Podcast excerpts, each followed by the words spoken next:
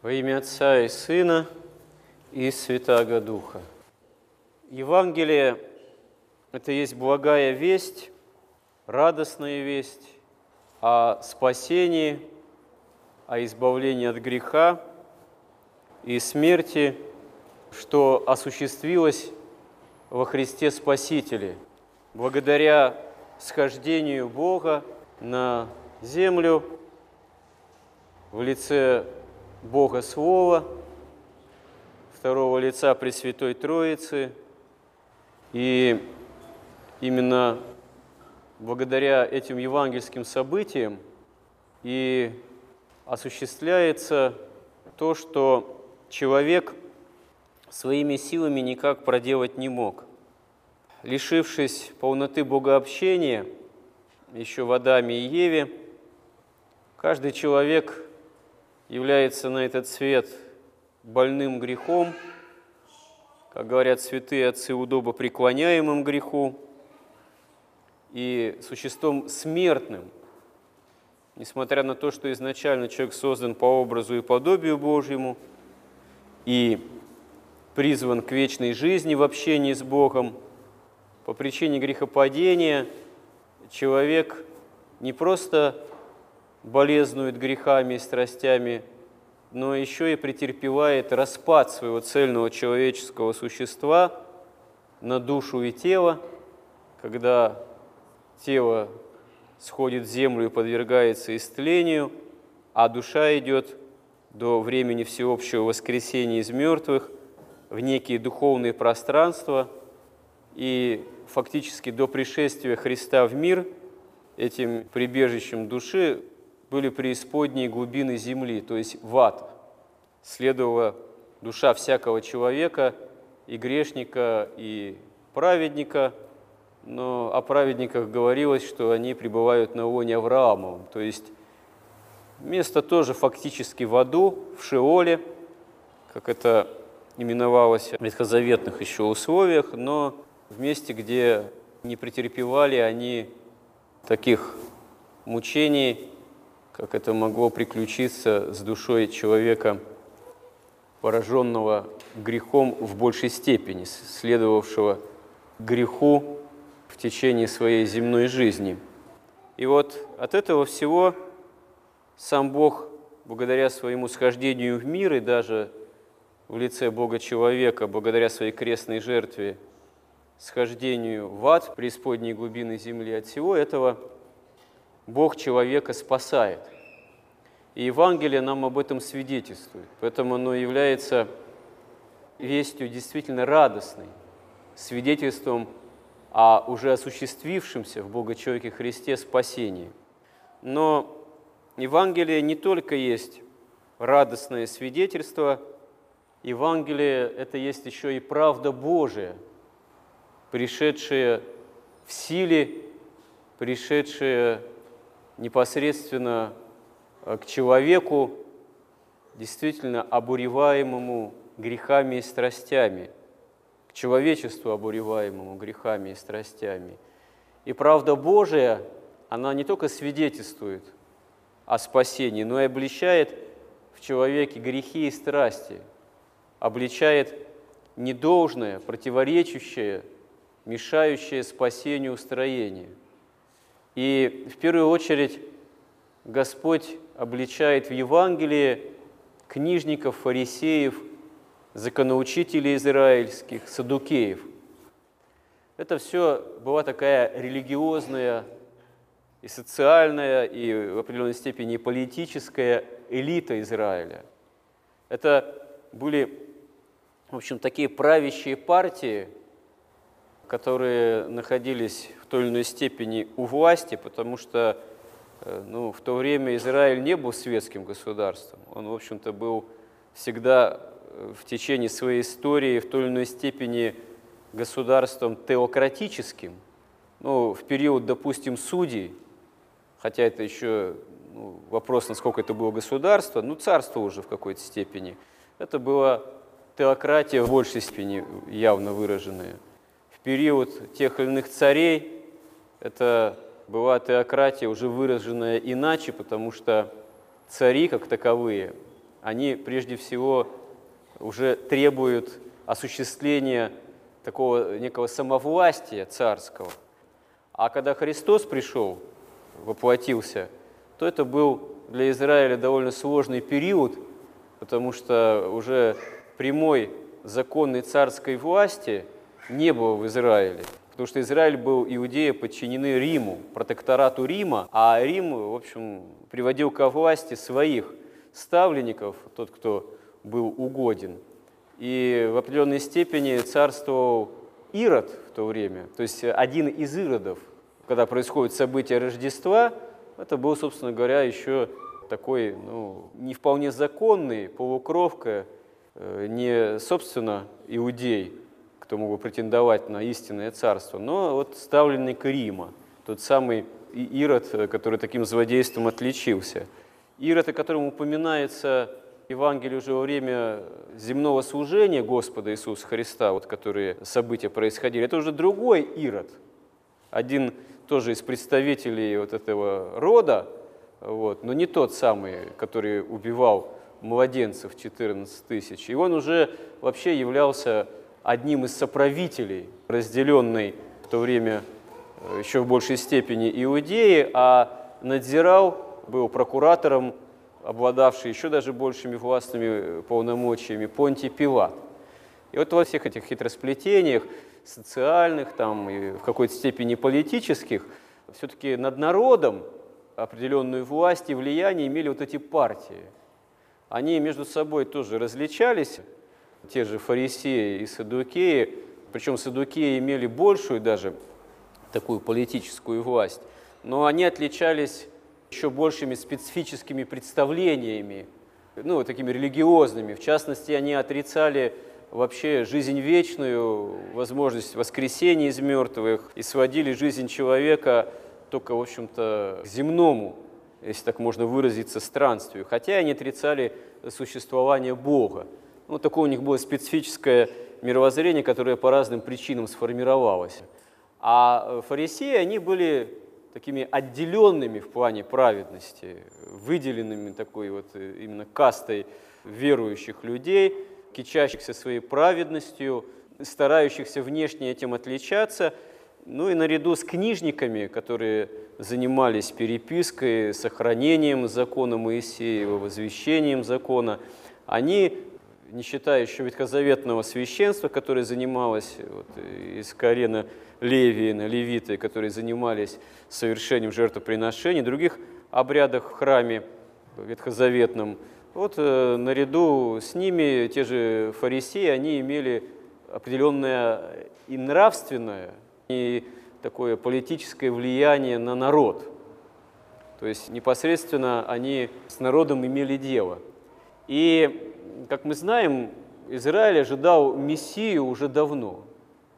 Вот парадоксальным образом, в тот момент, когда пришел Христос, это было не худшее время в религиозном плане, потому что идолопоклонства хотя бы явного не было, как были в другие периоды предыдущей истории Израиля, когда такие рецидивы случались, когда Израиль заражался прямым идолопоклонством у языческих народов.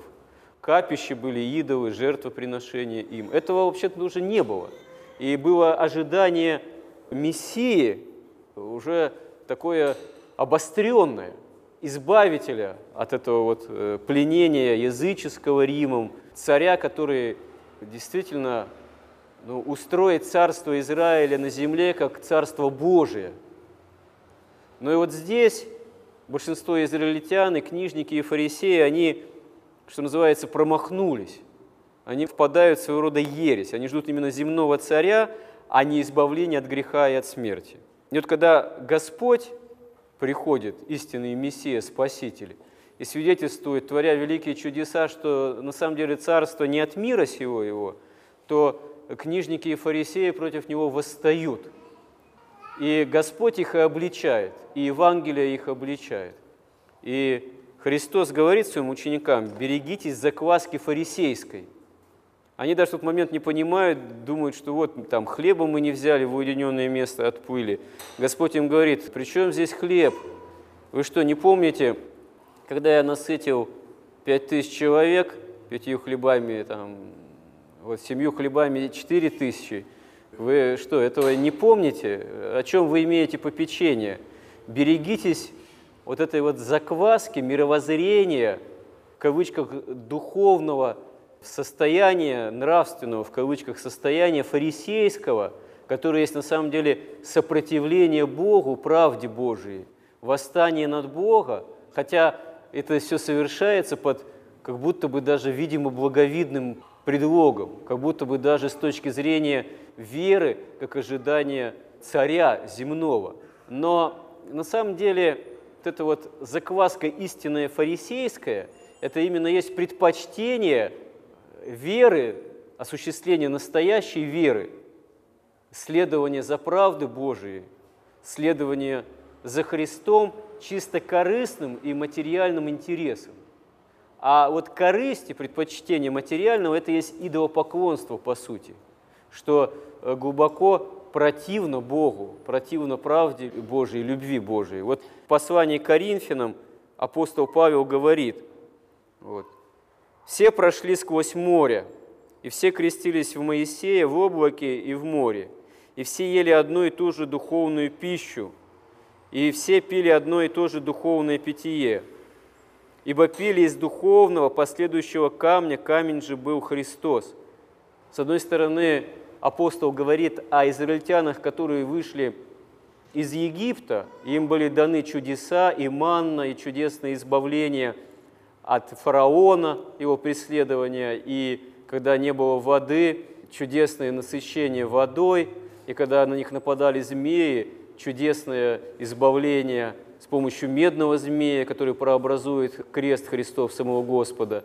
Все это было дано израильтянам, и это все прообразовывало явление грядущее Христа. То есть они могли таким чудесным образом, даже еще находясь в глубине, в толще Ветхого Завета, уже оказаться в какой-то степени причастными Христу, причастными спасающей силе Божией.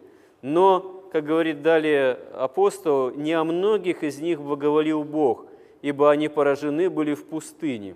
А это были образы для нас, чтобы мы не были похотливы на злое, как они были похотливы. Не будьте также идолопоклонниками, как некоторые из них, о которых написано «народ сел есть и пить, и встал играть». Не станем будодействовать, как некоторые из них будодействовали, и в один день погибло их 23 тысячи. Не станем искушать Христа, как некоторые из них искушали и погибли от змей. Не ропщите, как некоторые из них роптали и погибли от истребителя. Все это происходило с ними как образы, а описано в наставлении нам, достигших последних веков. Посему, кто думает, что он стоит, берегись, чтобы не упасть. Вас постигло искушение не иное, как человеческое, и верен Бог, который не попустит нам быть искушаемым сверх сил, но при искушении дает и облегчение – так, чтобы вы могли перенести. Коринфяне, к которым обращается апостол Павел, у них произошло такое в их христианском собрании фактически падение нравов. Это был и такой определенный беспорядок, корыстные какие-то интересы при разделении тех или иных даров пищи на евхаристических собраниях, а также проявление некоторых вполне явных там, мерзких грехов, даже блудного характера, за что и обличает их апостол Павел, которые не должны быть, были в среде христиан. И когда об этом апостол говорит, он обращается к примеру именно ветхозаветному. Большинство израильтян вышло из Египта вместе с Моисеем, но до земли обетованной дошли единицы фактически из тех, кто вышел из Египта. Потому что большинство из них роптало, не понимала того, что происходит, не имела веры, упования на Бога, на помощь Божию, хотя свидетельства об этой помощи были. Большинство жаждало вернуться в Египет, в рабство, к вот этим мясным котлам, то есть предпочитали чисто земное, имели земные интересы, жаждали земного насыщения, жаждали только земных утешений. И это было идолопоклонство, потому что в поиске за осуществлением чисто только земного благоденствия, земного комфорта, земного благополучия, они тут же предавали все то, что было дано Господом. И повеление Моисеева, и заповеди Моисеевы, и фактически недавно происходившие чудеса, насыщение, все это забывалось, и пока Моисей отлучался на гору Синай, тут же израильтяне многие стремились изготовить там тельца золотого и поклоняться уже ему как явному идолу. И за это были наказываемы от Господа. И вот здесь апостол говорит, что это образы, образы были даны нам. То есть вот в этом, еще в тех ветхозаветных событиях были даны образы, которые нас предупреждают, что верующий во Христа ну, не должен быть идолопоклонником.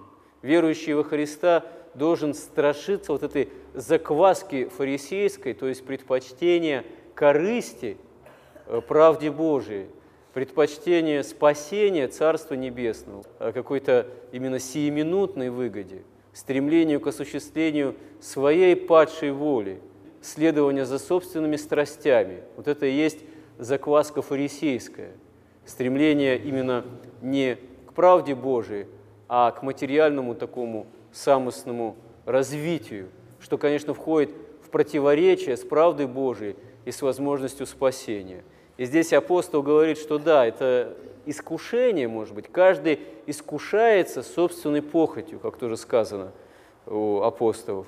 Но человек волен с помощью Божией против этого, против этого восстать. То есть не Бог нас искушает, а мы сами искушаемся собственными грехами и страстями. Но чтобы их учиться побеждать, нужно, нужно иметь помощь Божию, а помощь Божию всегда можно взыскать по вере, если иметь такое вот покаянное стремление к Богу. Вот этот выбор между следованием собственным страстям, можно сказать, закваской фарисейской, и взысканием помощи Божией, которая, безусловно, Богом может быть дана всякому верующему человеку, если, этого, если этой помощи этот человек ищет. Вот этот выбор между собственными страстями и помощью Божией зависит уже не от Бога, а от нас самих. Потому что человек – существо свободное, даже пораженное грехом, даже мы, пораженные грехом, мы всегда этот выбор можем сделать, и он зависит от нас самих. Аминь.